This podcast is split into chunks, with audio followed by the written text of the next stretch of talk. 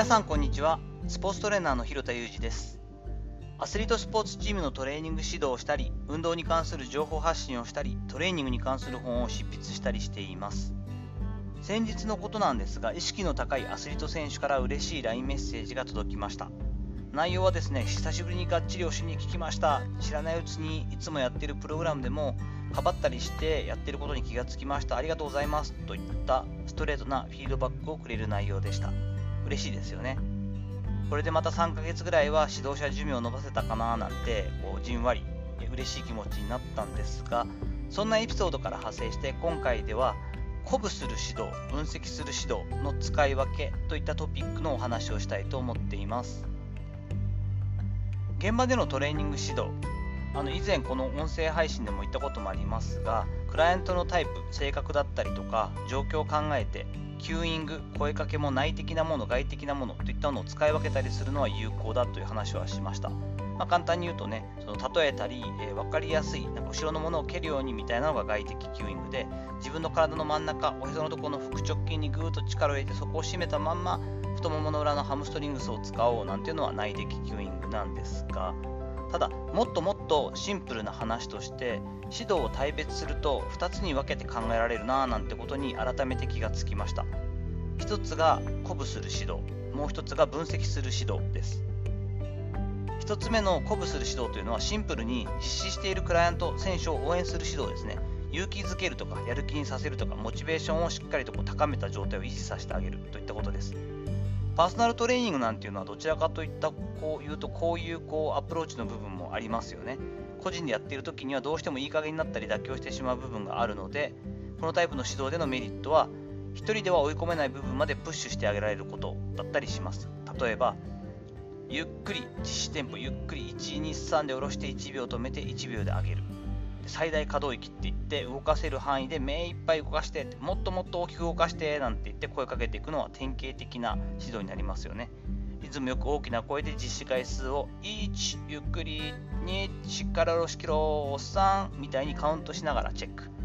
こんなのもどちらかというと鼓舞するための指導になりますよね。もちろん質を上げるために必要なことなんですがどちらかというと1人でやるとどうしてもいい加減になりがちなところを管理してあげるといったイメージです。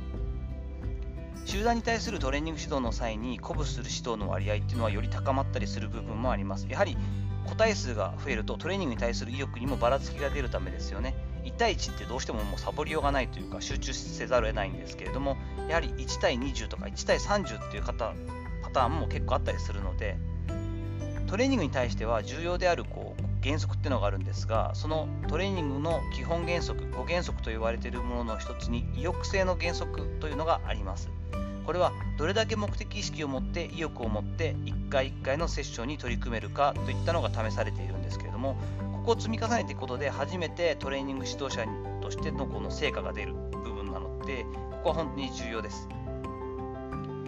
追い込むこと自体は、まあ、ある程度大事なところでもあるんですけれども、まあ、監督やコーチチーム運営サイドの関係者の方というのはこういった、まあ、鼓舞するところの中でも特にプッシュする指導を非常に好みます。彼ら彼女らが期待している鍛えているこいつらは追い込まれているという映像に合致するんだと思うんですね。イメージがこう合ってるというか。やっぱこ我々みたいにトレーニング指導者とかトレーニングのスペシャリストっていうのはなだろう追い込んでくれてなんぼだみたいなイメージがあると思うんですがだからこそこういった指導法がトレーニング指導のメインであるって考えるのは危険なのでやめた方がいいと思っています。トレーニングの専門家として私たちの方向性を誤らせてしまう可能性が大きいからですね。なんか選手に変に気を使って100%の努力をさせない専門家はもちろん現場失格です。だからプッシュさせるアプローチは大事なんですね。ただ、このアプローチって極端な話、専門家でなくてもできます。もう一回行こう、妥協するな、あと10秒みたいな。常にこれ一辺倒で選手が常に追い込まれている状態に満足しているようではトレーニング専門家とは言えないと思っています。自分のレベルを下げないためにもバランスよく鼓舞する指導を運用してほしいですね。時に選手の自主性に任せたり、少しファン、楽しい要素を入れたりと、こうメリハリをつけて指導ができるようでないと、なんだろうな、やらせてること自体にドーパミンが出るような状態にするのは避けてもらいたいし、ごく稀にそういった指導者のトレーニング指導者の方もいるので、これだと専門家としての評価とか価値って上がっていかないよねと思ったりしています。ちょっと長くなりましたが、2番目、分析する指導です。実施者の動きを俯瞰した目で分析して正しいフィードバックを伝える。これが分析する指導のイメージです。今回 LINE でメッセージをくれた選手に対しての指導もこのタイプのものでした。クライアントや選手が無意識に行っている代償動作かばうような動きだったり左右差だったり前後差だったり上下差だったり心理的ハードルに目を向ける意識で行っています。私は現場畑のキャリアを積んできましたからこのアプローチを感覚的に習得してきました。一つ一つの動きに指示を出したり回数を数えたりといったことはこの指導の時には一切しません、まあ、どんな風にやってるかというと少し俯瞰して相手の動きを眺めます。実施者の実際やっている状態の中に入っていく意識で感じ取っていきます。自分があたかもやってるような感じの感覚になります。これは本当にまあイメージなので自分のイメージなだけなんですけれどもただ実際に例えばスクワット目の前にやってる選手がいたらその中に入っていく感覚が出せるので映像としてはその自分が後ろから入ってたその選手が見てる映像だったり感覚になっています。どれぐらいこう寄せられてるかわからないんですが実際にそんな感覚ですね。そうすると出てきたこう自分がやってるつもりの動きになるので違和感だったりあれ右が下がるのが早いなとか少し左側につま先の重心寄りにかかっているのが気になるなっていう気づきが出てきます。後付けとしてそれを理屈付けしていくんですね。その選手のタイプや感じ方を考えてどう伝えるかを考えて伝わるように伝えるといったアプローチになります。言語で伝えることは非常に少なくて触ってみたり立ち位置で相手に気づかせたりといったそういったアプローチが大半です。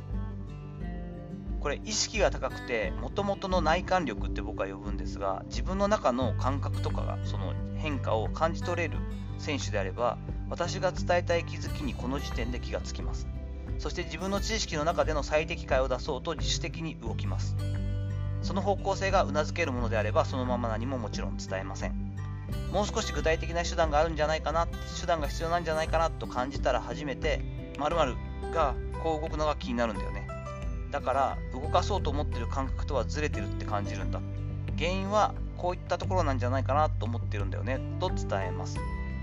リハビリからチーム復帰直前の時期の選手や古傷を持っている選手などへの個別指導としては非常に有効です。こういった指導って知識も経験もセンスもある程度必要にはなります。ハマってくれる選手に変化が出たりとても喜んでくれると嬉しいし自信につながるものです。でもトレーニング指導はこういったアートの部分こそ大事だ。ただ大声である指導指導者なんて邪道だぜみたいな考え方を持っていたらそれはそれでその専門家のレベルを停滞させます。常に透き通るように選手一人一人の動きや感覚が分かるわけではもちろんありませんし分かるわけはありません。そしてトレーニングの本質は単調で苦しい作業をどれだけ精度高く実施してもらえるかというところにもあります。変なプライドを抱えずにあっさりと放り出す。必要な時に鼓舞する指導と分析する指導をバランスよく切り替えながら絶妙な比率で行ったり来たりどれだけできるか。こういったところこそが現場指導の妙なのではないかなと感じたりしています。さていかがだったでしょうか？自分自身は結構こういう話が楽しくて盛り上がっていましたが本日はですね指導トレーニング指導に関しては、えー、特に2つのタイプに分けることができるんじゃないかな。鼓舞する指導と分析する指導だよねといった内容のお話をしました。